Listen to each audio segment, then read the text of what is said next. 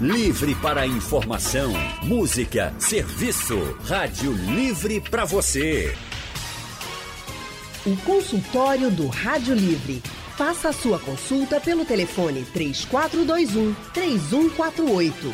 Na internet www.radiojornal.com.br. Consultório do Rádio Livre hoje vai falar sobre a obesidade. A obesidade, gente, é uma doença. E hoje é o Dia Mundial da Obesidade, o Dia Nacional de Prevenção à Obesidade. Mas nem todo mundo que sobe na balança e está mais pesado que o habitual está obeso. É preciso saber bem essa diferença. Então, quando é que você deve se preocupar com o sobrepeso, por exemplo? Bem, para responder a essas e outras perguntas, nós estamos recebendo no nosso consultório de hoje o médico Leonardo Bandeira. Doutor Leonardo é endocrinologista, Post-Doc Fellowship pela Universidade de Columbia, em Nova York. E o consultório do Dr. Leonardo é no Rio Mar Trade Center. Doutor Leonardo, muito boa tarde, seja bem-vindo ao consultório do Rádio Livre. Ardiane, obrigado pelo convite, é um prazer estar aqui. Prazer todo nosso tê-lo aqui com a gente nesse consultório tão especial e importante hoje. E quem também está com a gente é a nutricionista Lígia Barros. Lígia é especialista em nutrição clínica, tem formação em alimentação consciente e intuitiva e é tutora do curso de nutrição na Faculdade Pernambucana de Saúde, a FPS, Lídia, muito boa tarde. Também seja muito bem-vinda ao consultório do Rádio Livre. Boa tarde, Anne. Boa tarde, doutor Leonardo. Prazer estar aqui para contribuir com vocês nessa tarde. Só para a gente ter uma ideia, é, segundo o IBGE, o Brasil tem cerca de 27 milhões de pessoas consideradas obesas. E se a gente for somar todo mundo que está acima do peso, aí a gente chegaria a quase 75 milhões de pessoas, aí juntando as pessoas que têm sobrepeso e que já são consideradas obesas. Mas como é, como é que a gente pode saber se a pessoa está realmente com obesidade? Então, doutor Leonardo, como é que se faz esse diagnóstico? Bom, Anne, é, prazer novamente estar aqui, boa tarde. É, essa é a primeira pergunta, né? O que é obesidade, o que é sobrepeso? Como diferenciar? É, o, esse, esse, isso é feito através do cálculo, né? o IMC, o Índice de Massa Corpórea. O IMC, ele vai, quando você calcula né, o peso dividido pela altura ao quadrado, quando você faz esse cálculo, é, você vai ter um número. E até 24,9 é o normal. 18,5 a 24,9. De 24, né, de 25 a, 20, a 29,9 vai ser sobrepeso. A partir de 30 vai ser obesidade. E aí você tem as obesidades grau 1, 2, 3. Se for grau 1 é 30 e 35, 35 a 40 grau 2, acima de 40 obesidade mórbida ou grau 3. Agora, doutor Leonardo, quando o senhor fala assim, essa questão do cálculo do IMC, aí a gente também fala muito sobre peso, quando a gente relaciona muito né, a obesidade à questão do peso. Mas o peso ele é muito variável, né? Então, muitas coisas podem interferir no peso e é muito difícil assim, uhum. você chegar e dizer assim, ah, realmente eu já estou agora obesa, obeso. Não é bem assim, não é para a gente lidar muito com a obesidade dessa forma, né? É, o IMC, na verdade, ele é um cálculo grosseiro. Né? A classificação ainda é pelo IMC, é assim que é o diagnóstico, mas a ideia é fazer uma composição corporal. Por que isso? Se você tem, por exemplo, uma pessoa que tem um sobrepeso, um IMC de 28, mas ele tem muita massa muscular e pouca gordura, ok. Tem atleta né, que faz musculação. Um exemplo que a gente vê em congresso é o exemplo de Arnold Schwarzenegger. Ele é obeso, né, porque ele tem muito músculo. Ele é obeso de músculo. Então, e o contrário é ruim. Às vezes, às vezes o paciente tem um IMC normal. Deu uma travada agora na 3, conexão? 24, dura, quando agora. faz composição corporal. Doutor Leonardo, deu uma travadinha na sua conexão. A gente está fazendo esse consultório com os nossos entrevistados remotamente, pela internet. O senhor estava falando que, às vezes, a pessoa tem um IMC normal, mas o índice de gordura é que é muito alto, é isso? Isso. Pode ter as duas coisas, né? Ou, ou, ou sobrepeso, mas com muito músculo, então é um sobrepeso que, em tese, não seria maléfico. Ou um IMC normal, uma pessoa com peso normal, mas com muita gordura, que não é bom. Né? A gente até brinca que é a falsa magra. É a magra, mas tem muita gordura. Então, é, isso não é bom. Então, o IMC é o diagnóstico dado pelo IMC, da obesidade e sobrepeso, mas ele é um cálculo grosseiro. O ideal é fazer uma composição corporal. Claro, aquele paciente obeso mórbido, você não precisa nem fazer uma composição corporal, tá? Tem um IMC de 42, lógico que ele vai ter muita gordura. Então, mas esse que fica ali sobrepeso ou peso normal, seria bom complementar com um exame de composição corporal. Essa questão que o doutor Leonardo falou da falsa magra, do falso magro, é muito importante também a gente colocar aqui, porque muitas pessoas têm preconceito com quem está acima do peso ou quem aparenta estar acima do peso, com uma gordurinha ali ou aqui. Quem não tem uma gordurinha ali ou aqui, né, gente? Vamos combinar. Então, às vezes, tem uma pessoa que está realmente acima do peso, mas está com todos os exames em dia, por exemplo. E tem uma pessoa que você olha está magra, mas tem um nível de gordura muito alto, como o doutor Leonardo colocou aqui, e que aí já não está com os exames tão, tão bem assim. Então é preciso que a gente não tenha preconceito com ninguém. E o que a gente está colocando aqui nesse consultório é sobre saúde. É o Dia Nacional de Prevenção à Obesidade, porque a obesidade é uma doença e é um fator de risco também. Então, deixa eu passar agora para a nutricionista Lígia Barros, que está com a gente. Lígia, quando é que a gente deve realmente se preocupar com esse sobrepeso? Anne, sempre que ele estiver atrelado a algumas outras disfunções. Então, aquela pessoa que começa a sentir muito cansaço, muita dificuldade ao caminhar, que sabe que tem uma rotina alimentar inadequada, que vem com exames laboratoriais alterados, ela deve se preocupar com o peso, sim. Uma coisa que você falou que é extremamente importante é sobre essa questão, questão do preconceito. E é importante lembrar, a obesidade é uma doença e como as outras doenças precisa de acompanhamento. Então é, é importante diferenciar o obeso da obesidade, porque a gente acaba atribuindo à doença especificamente uma característica também deu uma travadinha é aqui, Lígia. Né? Lígia. E, e, por isso que é importante atentar para esses fatores. Oi, Anne? Lígia, deu uma travada aqui na sua conexão, mas deixa eu pedir para você repetir. Você estava falando que é muito importante que a gente não relacione o obeso com a obesidade, porque a obesidade é uma doença, não é isso? Isso. As características pessoais são é, condicionadas ao indivíduo, elas não devem ser correlatas, porque a gente acaba né, associando a, a, o obeso, então o desmotivado, o que não faz exercício. A gente precisa entender a obesidade que é uma doença que a gente já vê que, por exemplo, no Brasil, em crianças cresceu cerca de mil por cento. Então, que sim, precisa ser combatida, sabe? É bem importante falar disso. Então, a gente está falando de pessoas que começam a ter um acometimento. Então, aquela pessoa que não consegue caminhar mais, que começa a ficar mais cansada, que tem uma redução na produtividade, aí ela começa a precisar ficar alerta com essa questão do peso, né, junto com esses outros sintomas. E é tão importante dizer isso, porque é por isso que a gente sempre fala assim: o exercício físico é para a saúde e não para a estética. Então a gente tem que também ficar muito concentrado nisso. E quando a gente fala de alimentação saudável também, né, Lígia? Saudável para a saúde, né? Exato, Anne. Como você bem falou, é, nós somos diversos, nós temos é, tamanhos corporais diversos, nós somos pessoas diversas. Então, quais são os benefícios que aquilo que você está fazendo, então a sua rotina alimentar, a sua atividade tem para a sua saúde, para que você viva mais, para que você execute né, suas tarefas com maior qualidade. Tá certo. Consultório do Rádio Livre hoje está falando sobre obesidade. Nós estamos conversando com o médico endocrinologista, Dr. Leonardo Bandeira, e também com a nutricionista Lígia Barros. Ao telefone já temos aqui alguns ouvintes. O Andrade de Rio Doce é quem vai conversar com a gente agora. Andrade, muito boa tarde para você. Seja bem-vindo ao consultório. Boa tarde, querida Anne Barreto. Boa tarde, doutor Leonardo Bandeira, doutora Lígia Barros. Boa tarde. É, queridos, antes de mais nada, vamos, vamos cuidar mais das nossas crianças. Amanhã é o dia delas. Isso. E o nosso dia também, das crianças que não envelhecem, que somos nós. É é verdade.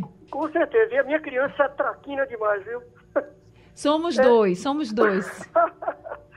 Queridos, é, por que que pessoas com, com os mesmos níveis, os padrões de obesidade, umas desenvolvem mazelas, é, são diabéticas, são hipertensas, taxas totalmente alteradas, e outras, com os mesmos padrões, continuam sadias. O fator genético tem a ver com isso? Obrigado, querido. Muito obrigada, Andrade. Antes do doutor Leonardo responder essa pergunta do Andrade, Eu queria lhe perguntar, aí já pegando como gancho, quais são as doenças que, por exemplo, a obesidade é um fator de risco? Doutor Leonardo? Bom, é, obrigado. Obrigado. Está me ouvindo? Sim, agora sim. Estão me ouvindo? Sim, doutor Leonardo. É, obrigado pela pergunta, o Andrade. É, então, assim, o, é, é exatamente isso que ele falou. Tem o fator genético. A, obesidade é uma doença multifatorial. Então, exi, existem aí algumas doenças que, a gente fala que são monogênicas, mas aí são coisas são doenças raras. Essa obesidade que a gente vê, ela é multifatorial. Então, a genética é um dos pontos. Aí você tem a dieta, atividade física, enfim, medicações que faz uso, estilo de vida, a parte psicológica, ansiedade, depressão envolvida. Enfim, uns comem mais doce, outros comem mais carboidrato, e assim vai. Então, por isso que cada pessoa tem, tem gente que tem um IMC de 27 e já desenvolve uma série de complicações. Tem gente que tem um IMC de 31, tem que não desenvolve ainda, tem gente que demora mais para desenvolver, tem gente que desenvolve rápido. Tem gente, crianças, que começam a desenvolver. Esse ponto é importante aí que ele falou a obesidade infantil cada vez aumentando, né? Hábitos sedentários, criança que não, não, não vai mais, não vai mais para a rua, fica lá no computador, tablet, enfim, comendo muito, fica mais em casa, faz menos atividade física e come mais, né? Então isso é importante. Tem, tem gente que já começa a desenvolver problemas de criança, adolescência. Então, é, esse ponto é importante e a genética é só um dos fatores. Respondendo a sua pergunta, Anne, é, quais é, quais o, a obesidade é um fator de risco para diversas doenças, né? Então, aquelas clássicas, né, que a gente sempre fala de epidemia, né, colesterol, diabetes, né, pressão alta, e tudo isso leva a um aumento de risco cardiovascular, que é basicamente risco de infarto, derrame, né, AVC. E aí você tem outras coisas aí, né, que são menos, é, vamos dizer, divulgadas, como, por exemplo, câncer, já é provado o risco de 13 tipos de câncer no pacientes obesos, tem mais de câncer, né? Testosterona cai, então queda de libido, né? Você tem uma queda os, os homens, a, a, a, principal causa de, de hipogonadismo, né? hipogonadismo é disfunção sexual no homem atualmente, é a obesidade funcional. Então você tem aí uma série de, de problemas aí, fora problema ortopédico, né? Vascular, imagine uma perna de alguém com 100, 120, 150 quilos. Como que é esse joelho dessa pessoa? É lógico que não é um joelho saudável como é os vasos ali da, da, do membro inferior da perna. Também, então vai varizes, enfim. Então, uma série de coisas, né? É uma doença grave. É verdade, a gente precisa estar atento e o que a gente está colocando aqui é a questão da saúde. A gente sempre vai ficar repetindo aqui para não achar que é uma, algo estético. Não é Exatamente. é estético, gente, é saúde. Jaziel de Beberibe está aqui com a gente, também ao telefone. Jaziel, boa tarde para você. Seja bem-vindo ao consultório. Boa tarde, Ana. E eu vou dar uma sugestão para um consultório desnutrição. Que veja bem, eu sou uma pessoa que eu tenho 1,85m, eu tenho alimento, eu acho que eu não me alimento bem, porque eu tenho 1,85m e peso 70 quilos. Eu como bastante feijão, bastante macarrão, massa, essas coisas, só não como coisa doce. E não passo disso, porque tem gente que associa desnutrição a fome, né? E no meu caso não é isso. Agora, assim, no tocante a, ao, ao consultório, eu gostaria de saber se a tireoide alterada, ela pode tanto engordar uma pessoa ao ponto de ficar obeso ou deixar ela magra demais. Tá certo, José. Olha, seu consultório já está aqui anotado, viu? Pode deixar, tá no meu caderninho. Vamos fazer esse consultório. Pode aguardar que para os próximos dias, próximas semanas, a gente vai fazer sim. E aí eu já vou passar a sua pergunta para o doutor Leonardo também. Tireoide, questões hormonais também, alteram e podem alterar o peso para mais, doutor Leonardo? Essa é uma excelente pergunta, né? Essa coisa da tiroide, porque a tiroide é. A gente brinca que todo mundo quer botar a culpa na tiroide para tudo, né? Tudo de ruim que acontece no mundo é culpa da tiroide. E, na verdade, o que acontece é o seguinte: você tem. A tiroide é uma glândula que produz o hormônio, e quando ela tem disfunção, ela pode ter um hiper. Tiroidismo, tiroidismo né? ou seja, produz hormônio, ou hipo, produz pouco. Isso. Hipotiroidismo ou hipertiroidismo. O hipertiroidismo, quando tem produção de muito hormônio, emagrece. Isso sim, ok, emagrece. O hipotiroidismo, muita gente acha que engorda, ele não engorda. Na verdade, ele, se tiver muito alterado, ele pode dar uma inchada, o paciente fica com mais é, fadiga, Então, ele vai engordar indiretamente, porque o paciente vai ter fadiga, vai ter sonolência, vai ter menos disposição para atividade física. Então, ele vai fazer menos atividade física, pode engordar. E pode inchar um pouco, mas inchar de água. Então, aquele paciente que está obeso, a culpa não é da tireoide. Esqueça isso. Claro, se tiver uma, como, como é um problema muito comum, então tem muita gente que é obeso que tem hipotiroidismo. Mas é uma coincidência. Né? Não, não que um causou o outro. É um ponto importante porque todo mundo chega no consultório querendo saber se, tem alguma, se a tireoide é culpada do, da obesidade. Em geral, não é. Mas se tiver essa alteração, pode influenciar também até para dificultar a perda do peso?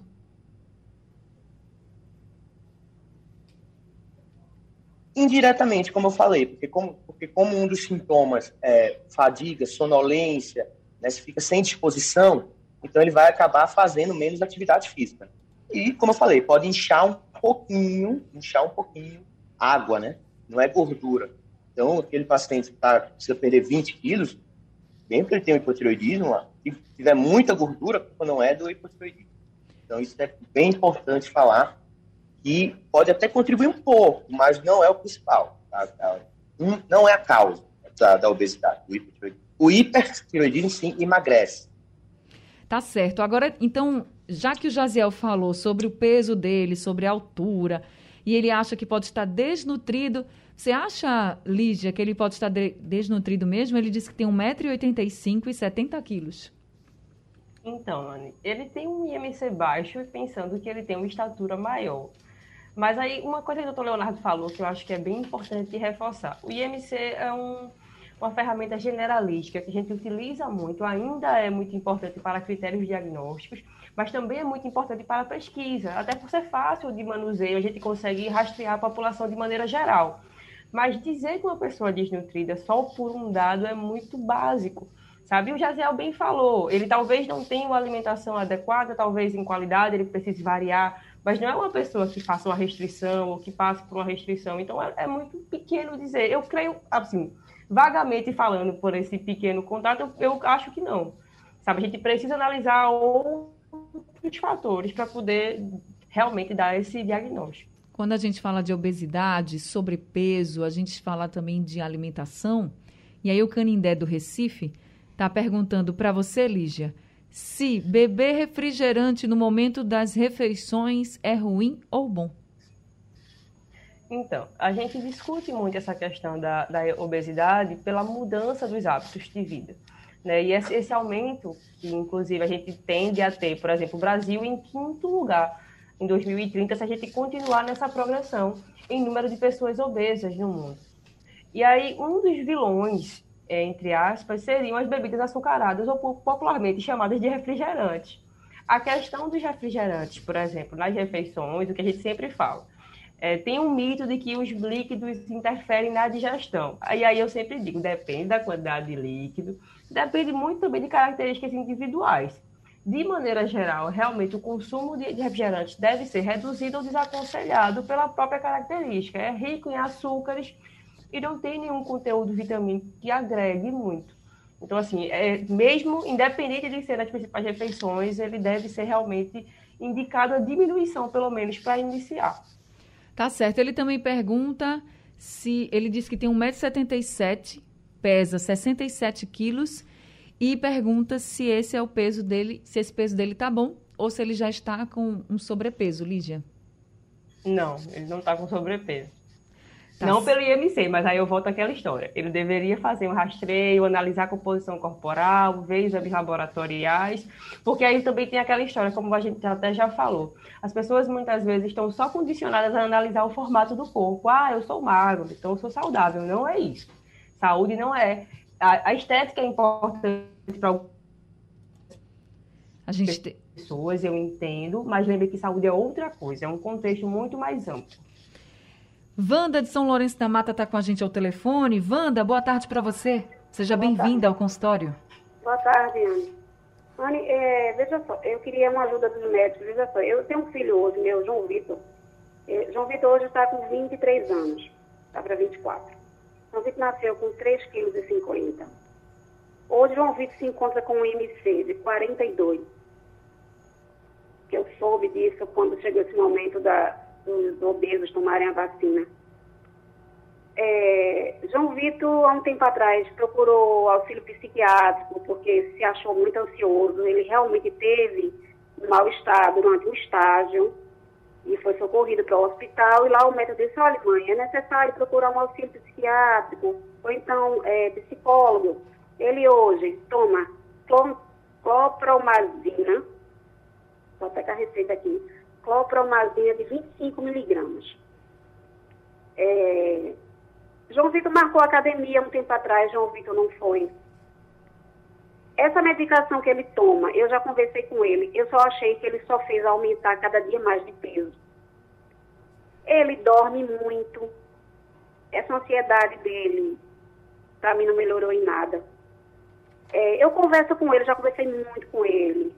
Ele tem uns hábitos errados ele come pouquíssimo, ele passa uma inteira, ele não, não se alimenta. Ele nunca foi realmente uma criança de comer muito. Mas foi crescendo de criança, de adolescente, então foi aumentando o peso. Continua da mesma forma, ele não é muito de comer. Mas ele tem hábitos errados. Eu falo com ele, você, você tem que mudar os seus hábitos. Você tem que procurar caminhar, se não for para academia. É, o que é que acontece? Bebe muito líquido, como falou aí anteriormente é, dorme muito, é, já está hipertenso, marquei até é, cardiologista para ele há um tempo atrás. Ele está levando a vida assim como se não tivesse nada, isso é que me abusa. Mas na realidade, quando eu converso com ele, ele diz que a senhora está me julgando como todo mundo faz. Então eu expliquei para ele que, veja só, não estou lhe julgando. Eu, como mãe, estou preocupada com você, porque você só tem 23 anos você está muito acima do peso. O pai é diabético, insulino dependente, seu pai é diabético, insulino dependente, e você tem que ter esse prejuízo agora enquanto você está novo. Porque isso está piorando. Onde é que vai parar? Então, é, já discuti muito com ele. Aí eu me pergunto, eu como mãe, o que, é eu posso fazer mais? Porque eu estou vendo a hora o meu filho ter um AVC, sei lá, eu não sei mais o que, que eu faço. Eu não sei mais o que, que eu faço. Ô, Wanda, eu entendo toda a sua angústia. Deixa eu passar aqui para doutor Leonardo para saber o, o que você pode fazer nesse momento. Doutor Leonardo. É, bom, obrigado pela pergunta. É, Anne, você vê a complexidade de um paciente é, obeso. Então, é, é, o João Vitor, né, o nome? Ele tem 23 anos, jovem, já tem obesidade mórbida, seja grau 3, já tem hipertensão, tem uma história familiar, pai é diabético. Então, se continuar com esse peso, ele vai ser diabético daqui a pouco. Dá para dizer se é daqui um ano, dois anos, dez anos, mas vai ser. E ele é muito jovem. Então, ele precisa de tratamento urgente, né? Então, o que, que envolve aí? Ele tem um quadro de ansiedade, é, né, que é importante o psiquiatra aí junto, está tratando. Eu não sei, eu não sou psiquiatra, mas tem medicações psiquiátricas que ajudam a perder peso, inclusive a maioria das medicações para peso atuam na parte psiquiátrica, exatamente porque tem essa relação sempre com a sociedade. E a corpomazina não é uma delas, então eu julgaria, não conheço o caso, não sou psiquiatra, mas talvez entrar com algum outro, mudar de medicação, então, não sei, voltar no psiquiatra. E precisa do nutricionista, obviamente, para mudar os dados dietéticos, precisa entrar numa atividade física, e eu sempre gosto de falar que ele precisa de uma atividade física que ele goste, que ele sinta algum prazer, porque senão ele não vai fazer. Ele pode fazer um, um mês e depois vai parar. Ele tem que achar uma atividade física que ele gosta, mesmo jeito a dieta, ele tem que achar uma dieta que ele se quadre. E ele precisa ir um endócrino, né, para ajustar também essa parte do tratamento. Inicialmente medicamentoso, mas pelo peso ele já teria até indicação de cirurgia bariátrica. Acima de 40 tem que ser, em tese é uma indicação de cirurgia bariátrica. Mas, para o processo de cirurgia bariátrica, envolve aí, não é uma coisa, não é uma cirurgia simples, não é uma coisa que é rápida. Então, envolve passar, inclusive, por psiquiatra, nutricionista endócrino. Então, ele precisa de acompanhamento com todos esses, é multidisciplinar com todas essas especialidades, a fim de, pelo menos, iniciar uma medicação junto com a atividade física e o psiquiatra ajudar também no remédio e avaliar a possibilidade de cirurgia bariátrica. É um caso complexo, precisa de uma, né, uma, uma algo multidisciplinar, multidisciplinar, né, que a gente fala, diversos profissionais, várias áreas, para cuidar de um caso desse. precisa querer também. Precisa também Isso. Dar o pontapé inicial. Eu acho que a maior angústia da dona Wanda é porque ele não quer, né? Ela já deu vários conselhos, como ela disse, ela conversou e ele não quer. Muitas vezes, Lígia, e você sabe disso, que a pessoa não quer entrar numa dieta, por exemplo, porque acha, ah, não, não vou poder comer nada do que eu gosto, vai ser um saco. E aí, dona Wanda, eu vou pedir agora para a Lígia conversar com a senhora, porque Lígia, ela sempre diz isso, assim, que a gente precisa fazer uma dieta também que as pessoas gostem daquilo que vão comer, né, Lígia? Exato, Anne. O que a gente fala muito também em relação à epidemia da obesidade é que as pessoas entraram muito nessa questão da restrição alimentar severa. E aí acaba havendo um reganho de peso muito grande. Não é o caso do João Vitor, efetivamente. Mas é por isso que a gente também assim, lembra muito do perigo das dietas restritivas, do perigo da retirada dos alimentos sem o acompanhamento profissional adequado, porque isso também gera reganho de peso e também pode ter impacto na epidemia da obesidade. E como você bem falou, eu já eu sempre reforço isso aqui, lembrar que a alimentação ela é variada, ela engloba todos, todas as questões, ela é biopsicossociocultural. Então não adianta a gente fazer uma alimentação que é baseada no, que a outra pessoa quer, se você não gosta, não é sustentável, sabe?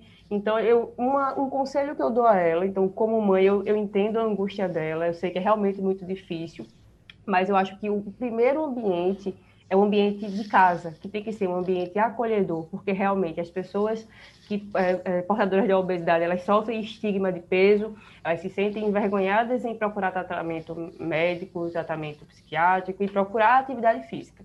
Então, o que ela pode fazer em casa é começar a mudar o ambiente de casa para ser acolhedor para o João Vitor, para que todo mundo faça refeições juntos. Então, não separar só a comida dele, porque as pessoas às vezes entram nessa. Ah, ele tem que perder peso, vai ser uma comida diferente para quem vai perder peso, sabe? Então, assim, eu acho que essa, esse é o primeiro ponto, porque nada é proibido, tudo tem a ver com equilíbrio. O que a gente está falando é de uma epidemia que versa sobre desequilíbrio, desequilíbrio do nosso ambiente como um todo. Dona Wanda, é difícil, mas não desista, vá conversando com o João Vitor, até depois vai lá, entra no site da Rádio Jornal, mostra para ele essa conversa, porque ele vai entender realmente que é necessário todo esse acompanhamento e aí ele pode ter essa dieta com coisas que ele gosta também de comer. Deixa eu agora ouvir o que o seu Carlos mandou para a gente pelo nosso WhatsApp. Seu José, tarde, desculpa. Rádio Jornal, boa tarde. Todos os ouvintes da Rádio Jornal, aqui é o José de São Caetano. Eu queria saber dos do doutores aí, é, porque eu, eu, tenho 61 anos, meu peso é 84 quilos e a minha, eu, o meço é 104, a minha, a minha cintura, né, 104. Eu queria saber se a pessoa que esse, esse 84 quilos é obeso, né? Eu queria saber, faço caminhada todo dia, faço 40 minutos todo dia de caminhada. Eu queria saber dos doutores aí. É, com esse 84 quilos, é, meço 104 a cintura. Aí eu queria saber do doutor aí se a pessoa assim é obeso. Muito obrigado. Uma boa tarde. Obrigada também, seu José. É obeso, doutor Leonardo? Eu não, eu, eu não vi ele falando a altura dele, ele falou? Não, ele falou que tinha 61 anos, 84 é. quilos e a cintura é 104. Cintura? É, não, não dá para saber se é obeso porque ele não tem altura para fazer o cálculo, né? Mas, independente de ser, mesmo que ele não seja obeso, ele tem um fator de risco, que é a cintura.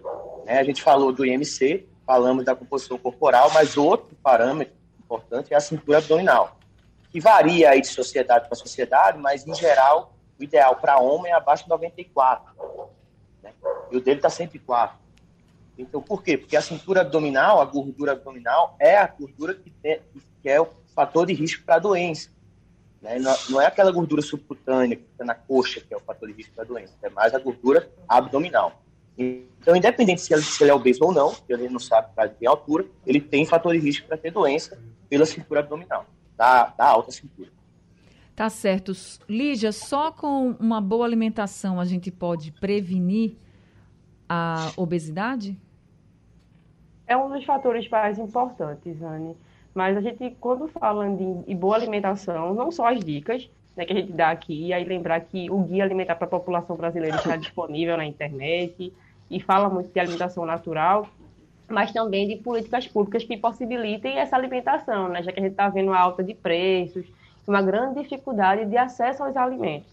Então, assim, a gente está falando de uma epidemia que precisa ser tratada para ontem, né? A gente já tem consequências sendo vistas no serviço de saúde. A alimentação sozinha não muda, mas sem ela também a gente não vai ver grandes diferenças. E quando a gente fala em se alimentar bem, não é se alimentar pouco ou deixar de comer, né, Lígia? Não. É, a gente volta àquela história. A restrição ela gera tanto a compulsão como o reganho de peso. Então, se você já tem um peso que quer modificar, já tem algumas comorbidades, procure acompanhamento profissional, mas lembre-se, a alimentação é importante, tá? Mesmo o paciente que já tem uma obesidade instalada, ele não vai ser submetido, lógico, a não ser em condições pré-operatórias ou coisas que são bem pontuais, a uma alimentação muito restritiva. Tem que ser adequada.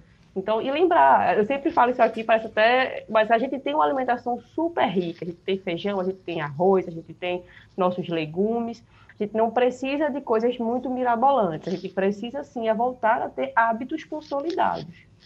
Tá certo. Gente, infelizmente o tempo do nosso consultório está acabando, mas eu queria agradecer muito ao doutor Leonardo Bandeira por estar aqui com a gente. Doutor Leonardo, muito obrigada por esse consultório de hoje, pelas orientações e todos os esclarecimentos que o senhor trouxe também para os nossos ouvintes. Viu? Uma boa tarde.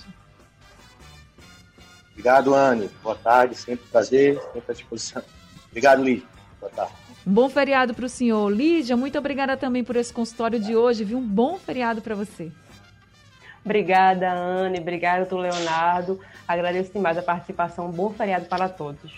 Gente, se você quiser ouvir de novo as orientações da nutricionista Lígia Barros e também do médico endocrinologista Dr. Leonardo Bandeira, é só entrar no site da Rádio Jornal e no aplicativo da Rádio Jornal que você vai ver lá o painel, desculpa, o consultório do Rádio Livre, tá certo? Rádio Livre de hoje fica por aqui, a gente volta amanhã, duas horas da tarde é feriado, mas a gente está aqui.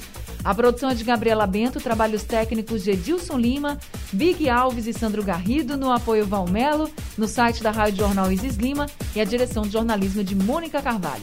Bom feriado e até amanhã.